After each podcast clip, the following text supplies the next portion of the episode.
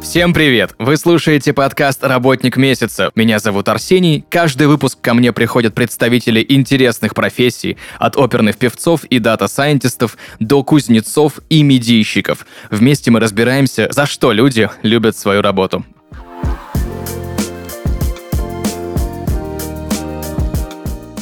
И сегодня в подкасте «Работник месяца» руководитель отдела нарративного дизайна Сергей Лебедев. Сергей, привет!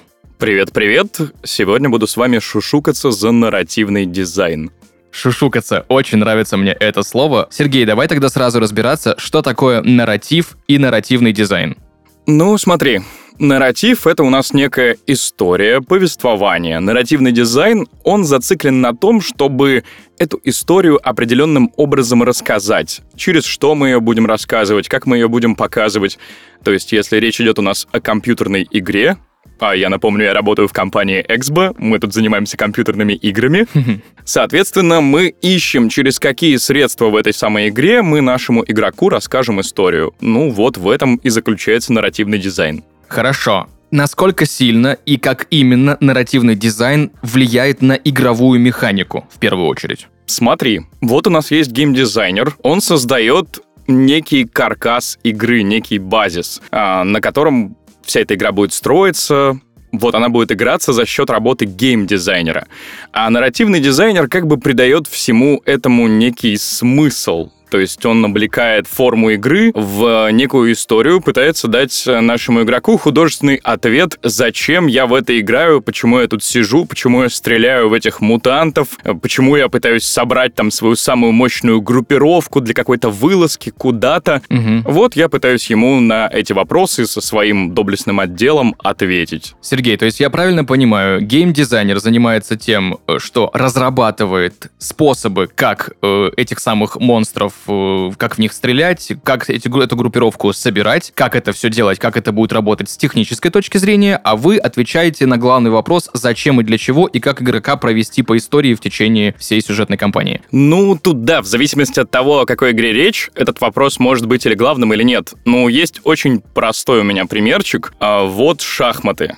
Ты любишь шахматы? Обожаю. Вот, замечательно. А, значит, в шахматах у нас есть поле, на поле есть черная армия, есть белая армия. Вот чистейший геймдизайн — это то, как фигуры у нас ходят, как они друг с другом угу. сражаются, какие у них есть маневры, там конь ходит буквой «Г», и вот это вот все. Это все геймдизайн. Нарративный дизайн в шахматах тоже присутствует, но он минимален. Это название фигур. То есть тебе название фигур, король, ферзь, ладья, конь, угу. они тебе дают понять, что в шахматах, вероятно, сражаются некие средневековые армии. То есть это не тираны против протосов, это не там сталкеры против бандитов, нет. Это у нас конкретно два средневековых воинства сошлись. Если бы, например, в шахматах к каждой доске у нас бы продавалась такая памятка, и там было бы написано, что фигуры на самом деле сражаются друг с другом, потому что однажды король белых украл из королевства черных коня, и армия черных вышла им навстречу и начала драться. Вот это и был бы нарратив. То есть мы обосновываем, почему вообще этот замес происходит. Угу. Ну, а так в шахматах нарратив весьма минималистичен, но, опять же, от игры к игре вот он в, нашей, например, игре в StarCraft нарратив играет серьезную роль. Угу. Хорошо. Часто ли бывает при разработке игры, когда геймдизайнер считает, что должно работать вот так, а дизайнер нарративный считает, что нет, нет, вот должно так работать? Насколько часто приходится как-то искать точки соприкосновения? Ну, у нас бывают какие-то небольшие споры. Угу. Ну, в такие моменты достаточно взять шпагу, пистолет, выйти, разобраться по-мужски. Да, и такое бывает. Но в целом игра есть игра. Мы не спорим, что все всегда должно подчиняться игровому процессу, геймплею. Нарративный дизайн тут старается грамотно лечь поверх. Угу найти эти точки. То есть мы не воюем за то, чтобы э, заставлять геймдизайнеров как-то переделывать игру, не призываем их все менять под какие-то наши хотелки, под наши представления о том, как это должно играться. Нет, мы действуем тоньше, мы находим эти точки соприкосновения и стараемся написать нарратив таким образом, чтобы он лучше всего ложился на игровой процесс. То есть если у нас, mm-hmm. опять же, MMO FPS в открытом мире, то есть если вдруг кто из слушателей не знает онлайн-шутер в открытом мире, да, то есть у нас открытые локации, мы бегаем, собираем оружие, стреляемся с мутантами. Вероятно, в таком случае мы не будем делать, придумывать квесты или истории, которые сильно противоречили бы этой концепции. То есть, например, mm-hmm. высадки космического корабля в Сталкрафте точно не ждите, в ближайшие 20-30 лет мы этого не планируем.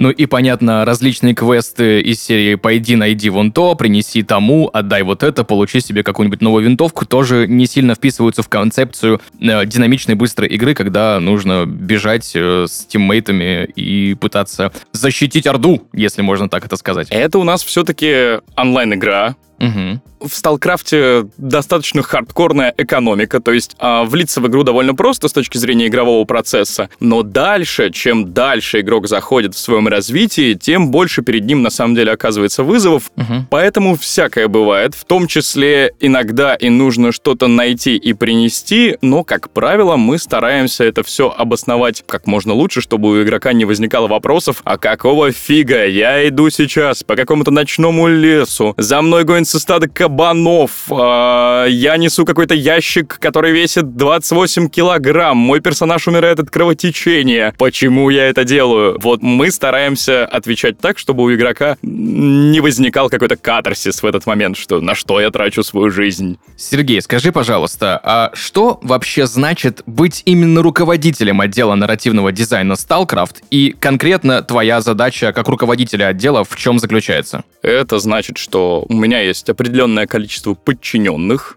назовем их тут младшими нарративными дизайнерами. И я как руководитель, мы непосредственно проводим с ними какие-то собрания, творческие встречи. Я их направляю какого рода нарратив мы будем делать, какие будем писать квесты, какие создавать истории в рамках игры. Угу. Ну, а они, в свою очередь, стараются все это сделать так, чтобы мы их не уволили. Шутка, мы, мы очень лояльная компания, всех любим, всех ценим, э, каждому находим применение по силам. Ну и сам я, разумеется, тоже пишу, то есть в стороне не остаюсь, какие-то свои истории тоже продвигаю. Сергей, ты, я так понимаю, как руководитель нарративных дизайнеров для StarCraft делаешь следующее. Э, своим подчиненным говоришь, ребят, вот нам нужно придумать такие-то истории, э, такой-то нарратив, сам я тоже придумаю, давайте делайте, я потом скажу, подходит или не подходит, если прям максимально простым языком. Если это очень сильно упростить, да, но на угу. самом деле разнообразных рабочих ситуаций ну, я могу сгенерировать с десяток. То есть, условно, мы строим какой-то данж, некое подземелье, mm-hmm. подземную лабораторию. Mm-hmm. И, может быть, там даже не задумано никакой квестовой линейки. Ну, скорее всего, какой-то квест нас все же туда ведет, но нам в любом случае нужно этому данжу, даже если там никаких серьезных сюжетных событий не развивается,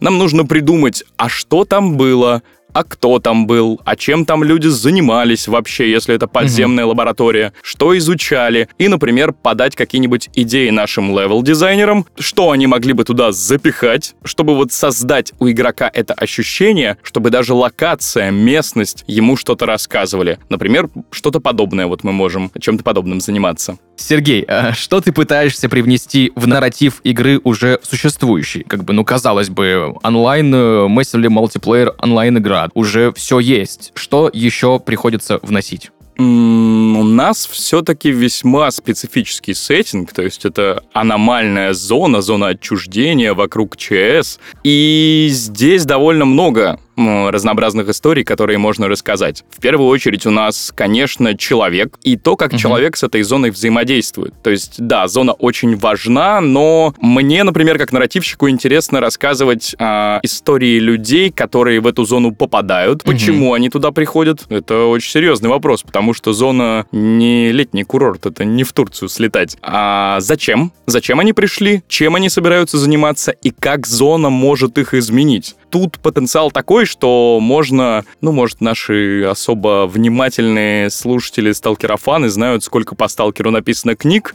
там их великое множество, просто гигант, можно, Огромное можно количество. библиотеки заставлять угу. одними только книгами по сталкеру. Поэтому потенциал гигантский, и его еще раскрывать угу. и раскрывать, копать и копать в этом направлении можно очень долго. Сергей, топ-3 твоих любимых книги по вселенной Сталкера? Можно я просто скажу топ-1 Давай. Пикник на обочине, топ-2 град обреченный, топ-3 дезертир.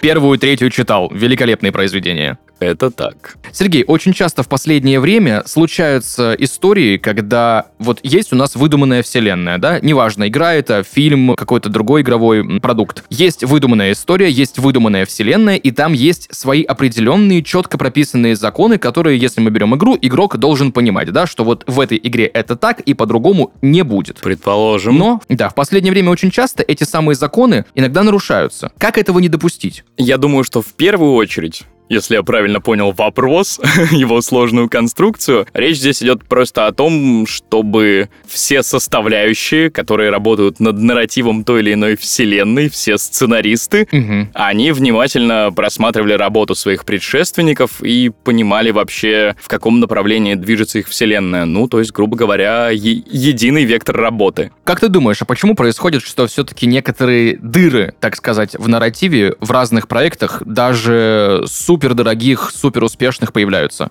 Это из-за недоработки, из-за того, что кто-то не доглядел? Ну, это можно и так обосновать.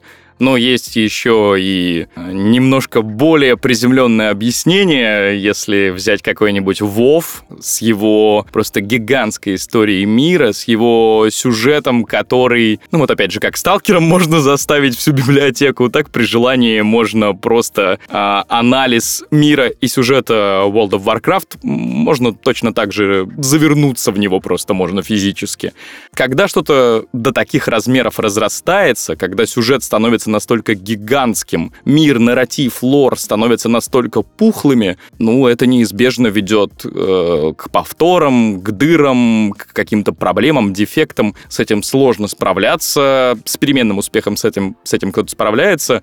Ну, вот считается, есть такое негласное убеждение, что идеальный формат для любой сколь-либо продолжительной истории — это трилогия. Мгм. Как «Властелин колец», да, например. А, вот ни больше, ни меньше. Все остальное как бы рискует либо оказаться недостаточно дотошным, либо разрастись в такого размера сериал, что кому-то, конечно, копаться в этих перипетиях будет в кайф, но и дыр там будет как в ином швейцарском сыре.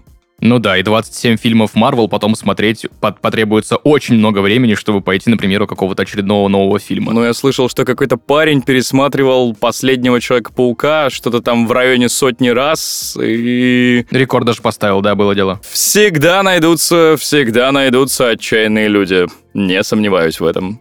Сергей, ты глава отдела нарративного дизайна. У меня к тебе вопрос как от игрока, да? Я очень люблю онлайновые шутеры, это моя, не знаю, любовь, наверное, навсегда в плане игр. Есть два отличия. Есть онлайновый шутер э, с однопользовательской компанией, так называемый рельсовый шутер, и есть мультиплеер. Вот скажи, пожалуйста, насколько сильно отличается разработка нарратива для рельсов от разработки нарратива для шутера в онлайне, у которого нету четких прописанных локаций, куда захотел, туда и пошел. Ну, локации у нас все-таки есть. Мир открытый, но определенные локации в нем присутствуют. Да, действительно, иди куда хочешь, но название у них и какой-то у них бэк, Мгм. они присутствуют. В рельсе, понятное дело, будет абсолютно линейная история, то есть ты начал в каком-нибудь метро Артемом на станции и Мгм. движешься э, на своем пути, буквально по рельсам движешься ты в метро, пытаешься там выяснить загадку черных. Или вот наш StarCraft, ММО-шутер, открытый мир, понятно, делай, что хочешь, основной сюжет, побочки, просто бегай и убивай всех, почему нет, может тебе нравится, охоться за артефактами, полная свобода. То есть, с одной стороны, конечно, в линейном шутере сделать историю, которая будет какими-то отдельными моментами цеплять и превращаться в настоящее кино, ну, это несложно. У тебя игра вокруг этого построена. У тебя задача дать игроку впечатление. Онлайн-шутер в открытом мире, он больше про пожить, похулиганить, самому выбрать занятие из довольно широкого меню, которое мы предлагаем. И, конечно, скорее всего, та или иная рельса обойдет наш сюжет в плане кинематографичности, но, с другой стороны, наш сюжет все еще отлично погружает в мир, то есть ты можешь прийти и, например, если ты любитель линейных шутеров, ты можешь прийти и просто начать с сюжета. То есть ты можешь действительно начать играть как в линейный шутер, просто идти по сюжету, наслаждаться им, кайфовать. Свои моменты, сравнимые с каким-нибудь аттракционом, там имеются. Есть даже некоторая доля нелинейности. Все по модным канонам и заветам. И действительно вот так вот постепенно погрузиться в мир. То есть в открытом, в онлайн-шутере в открытом мире, на мой взгляд, основной сюжет — это должно быть хорошее погружение в мир постепенное, угу. плавное, знакомящее со всеми местными законами, ну и веселое, разумеется. Супер, спасибо большое. Сергей, поговорим еще немного про индустрию. Почему у MMORPG срок жизни игры сильно дольше, чем у обычных рельсовых шутеров? Ну, потому что обычный рельсовый шутер, он проходится за, за вечер, за 6-8 часов, больше там делать нечего. Это не значит, что они как-то сильно хуже становятся от этого, что они как-то проигрывают ММОшкам и что в них не надо играть. Нет, просто это впечатление на вечер. А онлайн-игра — это, это впечатление на много-много-много-много вечеров, если тебе удалось в этот мир, конечно же, погрузиться. То есть это такое хобби, то есть порог вхождения в MMORPG все-таки немножко дольше происходит. Ну, а тут уже зависит от того, о каком проекте мы говорим, да? Тем более, что онлайн-игры MMORPG или MMOFPS, как наш StarCraft, есть даже там онлайн-стратегии, то есть любой жанр бери, добавь к нему приставку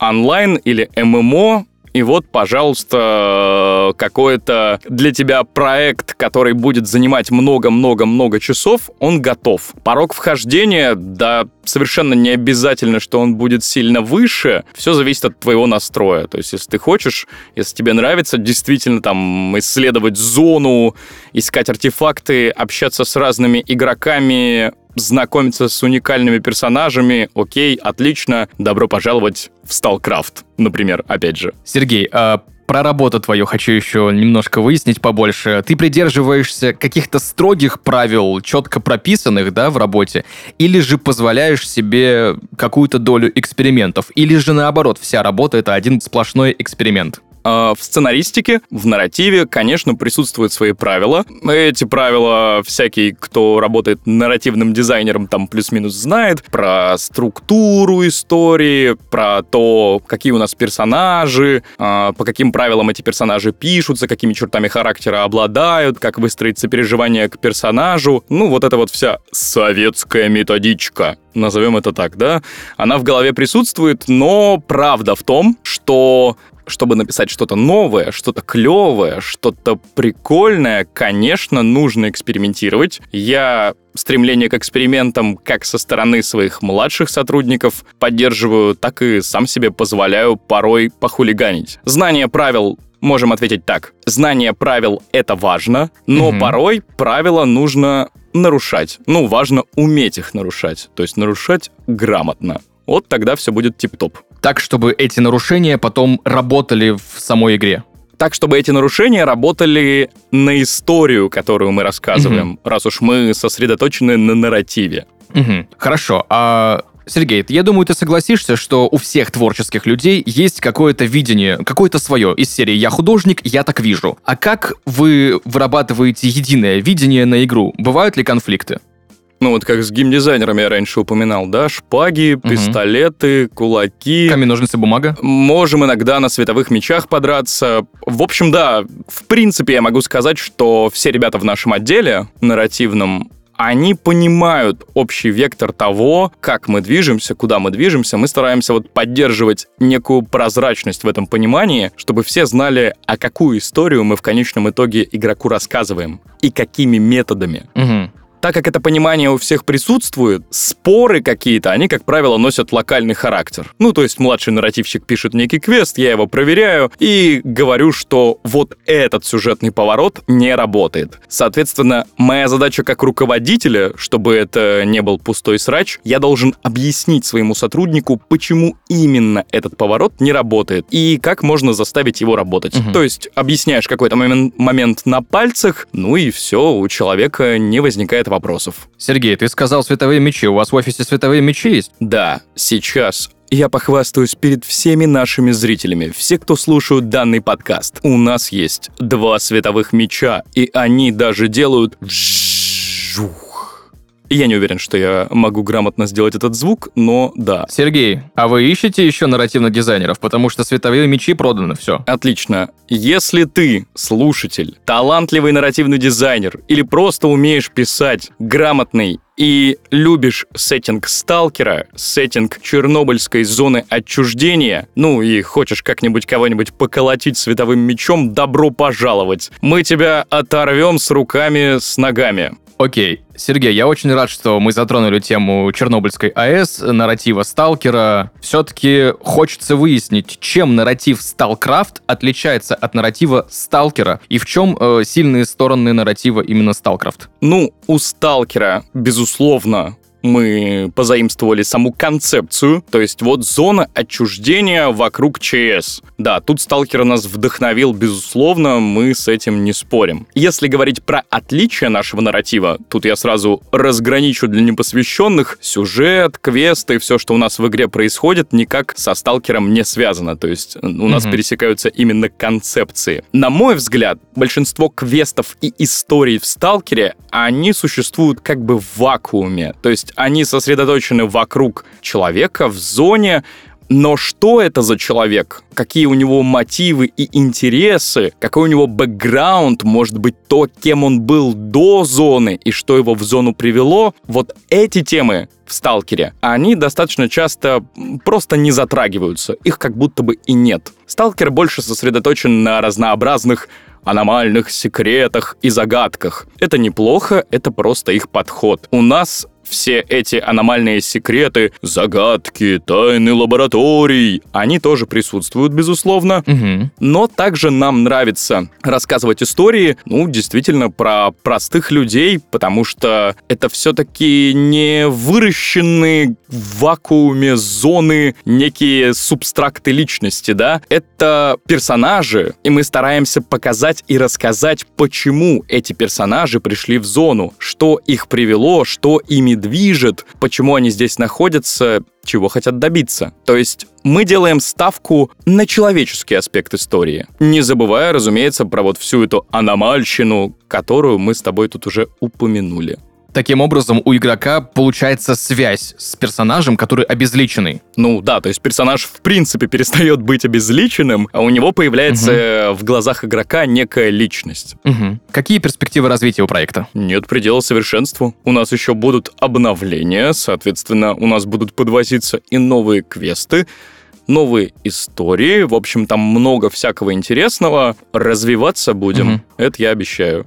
Сергей, расскажи, пожалуйста, про техническую сторону игры. На каком движке делали? На стороннем? Сами разрабатывали? Как ты относишься к новомодному Unreal Engine 5 с его там нанитами, каким-то топовым светом и так далее? Ну, история разработки StarCraft такова, что да, когда-то корни всего этого гиганта, они произрастают из мода на Майнкрафт, Мгм. самого обыкновенного, да, постепенно с развитием проекта, так сказать, с привлечением новых инвестиций, с появлением новых заинтересованных горящих людей, горящих в переносном смысле, горящих идей создать крутую игру. Мы перешли на собственный движок, избавились от вот этой какой-то фанфик составляющей, по сталкеру, Мгм. которая была, да, изначально нарратив все-таки был скорее фанфиком, он начинался как некая фан-история, и сейчас свой движок, своя история, все свое, вот к этому пришли. А по поводу Unreal,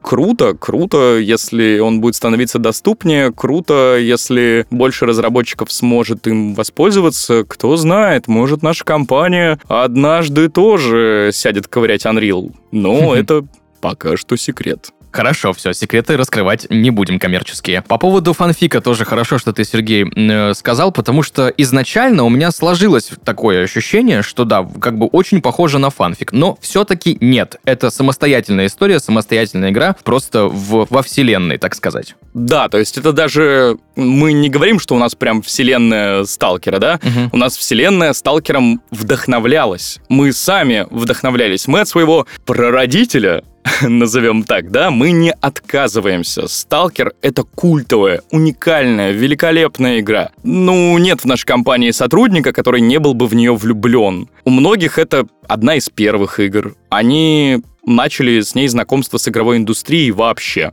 То есть это для них Мгм. такое первое чудо, первая любовь. Мы Сталкер любим, вдохновляемся им, он дал нам какую-то почву. И сейчас, когда мы уже все такие взрослые, самостоятельные, на своем движке рассказываем свои истории, конечно, мы все равно не забываем о том, кто нас вдохновлял. Ну и какие-то общие а, концепции, да, как то, что и у Сталкера зона отчуждения Чернобыльская, так и у нас используется в качестве основной игровой локации. Это, разумеется, тоже никуда не девается, потому что хоть мы и стараемся быть независимыми, мы все-таки хотим сохранить и передать дух того самого приключения, но немножко на свой лад. Дух приключения э, захватывает. Я до сих пор э, с нежностью вспоминаю сцену в Агропроме, когда ты туда впервые по сюжету спускаешься, и на тебя кровосос выпрыгивает. Это что-то, это что-то с чем-то.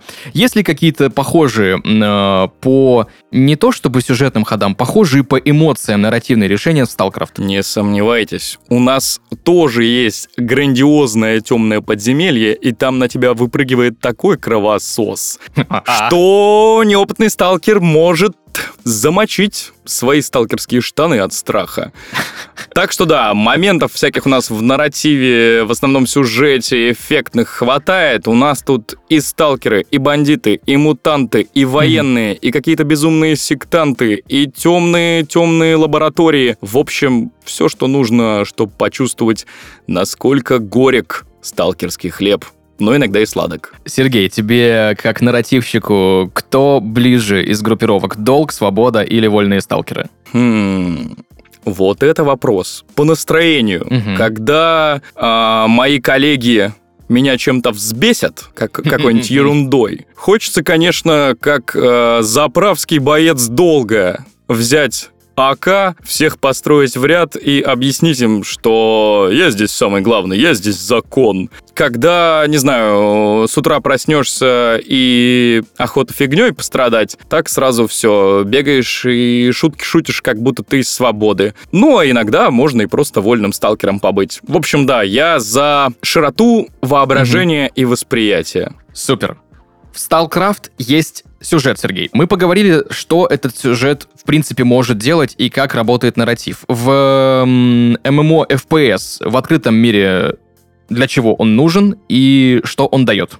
И в StarCraft в частности. Мы с тобой немного ранее говорили про вот этот самый порог вхождения. Мгм. Сюжет отлично задает игроку базовую мотивацию. То есть он ему объясняет, что с тобой случилось, что тут вокруг нас происходит, чем ты вообще можешь заняться. Сюжет — это очень хороший ввод в мир. Особенно, когда у тебя мир большой, мир открытый. Конечно, у некоторых игроков могут просто начать глаза разбегаться, они не понимают, куда им идти. Так вот, сюжет — это мало того, что хороший ввод в мир, он еще за счет, там, например, в нашем случае, в случае Сталкрафта, у нас там есть озвучка, всевозможные ролики, слайд-шоу какие-то, да, уникальные локации, уникальные впечатления. То есть игрок по этому сюжету бежит и такой «Вау, как интересно! Вау, как интересно! Вау, еще интереснее, чем в предыдущие два раза!» И вот так вот на протяжении N часов. Когда же сюжет заканчивается, игрок, в общем-то, уже понимает за счет активности сюжета, чем он может в этом открытом мире заняться, ну и уже решает оставаться или нет, да? То есть, опять же, если его все это дело затянуло, он с нами остается. Если, например, он понимает, что нет, пожалуй, с меня хватит, ну, отлично. Он поиграл в сюжет, он получил некие впечатления, да, на уровне, ну, некоего рельсового шутера, не метро 2033, но тоже что-то, вещь в себе. И все, поиграл, покайфовал, так что да, даже я мог бы сказать, что всем рекомендую попробовать. Сергей, скажи, пожалуйста, насколько трудно было считать баланс э, MMO FPS StarCraft?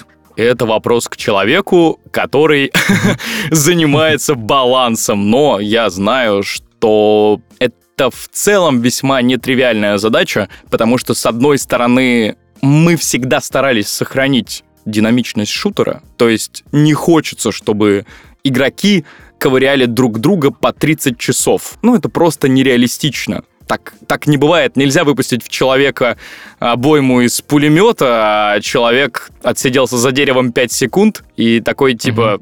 ну что, я готов продолжать бой, со мной ничего не случилось, все равно, что комар укусил, да? Но в то же время, как я уже говорил, на поздних этапах игры а, наш игрок, он вовлечен в местную экономику, он вовлечен в развитие и улучшение своего снаряжения, да, то есть он должен подобрать себе костюм, оружие, все это дело проапгрейдить, собрать определенную артефактную сборку, чтобы быть максимально эффективным в том, в чем он, занима... чем он занимается. То есть всевозможных задач, которые он может решить, их, особенно на поздних этапах игры, предостаточно. Глубины предостаточно. Но мы не вываливаем все это в самом начале. То есть тут все по законам хороших игр. Ты можешь легко играть и получать с этого кайф, пожалуйста. На начальных уровнях тебе обо всем этом париться не надо. И это достаточно несложно, но вот чтобы стать мастером, это уже, пожалуйста, будь добр м- закопаться в игру поглубже в ее механике. Легко играть, легко влиться,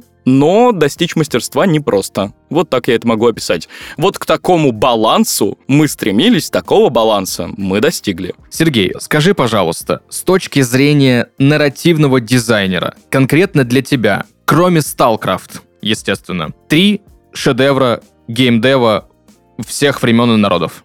Невозможно так выбрать, их слишком много на самом деле. Но можно больше. Ну, окей, ладно. Ну, перечислим несколько. Есть офигенная старая РПГ «Звездные войны. Рыцари Старой Республики 2», конкретно вторая часть. Второй Котор — это моя любовь. Второй Котор, да, который лорды ситхов. Даже в своем недопиленном, обрезанном, кастрированном виде игра с великолепнейшим нарративом. Далее есть, конечно, Fallout New Vegas. Мы тут в целом в компании угораем по... То есть Сталкер — это своеобразный постапокалипсис. Мгм. Вот мы в целом угораем по постапоку, и Fallout — это, безусловно, икона, а New Vegas — это конкретно моя любимая часть. Ну и опять же, Сталкер было бы упоминать немножко нечестно. Понятно, что раз мы делаем Сталкрафт, да, конечно, стал Сталкер для нас икона, да? А, поэтому назову еще... Хм... Ну, назову внезапно готику. Там такая атмосфера, создаваемая за счет нарратива, очень Мгм. внезапно напоминающая мне временами Сталкер, потому что там тоже такая суровая реальность, ну, только на такой фэнтезийный лад. Третья готика когда-то была для меня открытием вообще, в принципе, что так можно. Такое бывает. Третья, первая, вторая, они все... Все они в свое время были открытиями. Жаль, это уже бородатые открытия, но, может, когда-нибудь повторят успех. Супер, спасибо большое за личный, так сказать, рекомендейшн. Сергей, напоследок, расскажи, пожалуйста, какие планы у StarCraft на будущее?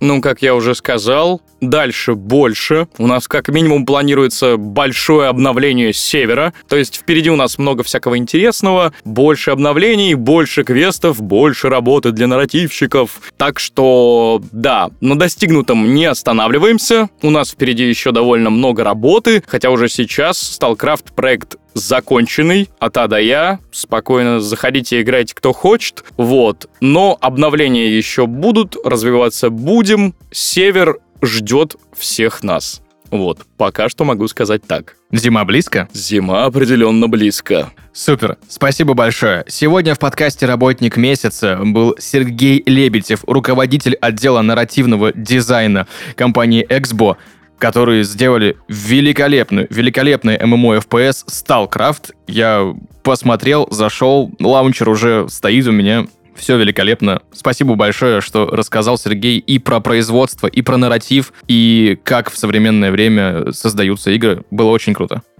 Тебе большое спасибо. Может, еще когда-нибудь увидимся в зоне. Я с удовольствием. Спасибо огромное. Пока-пока. В студии Red Barn вышел новый подкаст «Junior уровень». Ведущие подкаста – 12-летний Максим и 16-летний Кирилл. Ребята обучаются в школе программирования и будут говорить с айтишниками из разных сфер об их профессии и карьерных возможностях. В первом сезоне вас ждут UX-исследователь, фронтендер, мобильный разработчик и даже создатель школы программирования. Слушайте на всех платформах.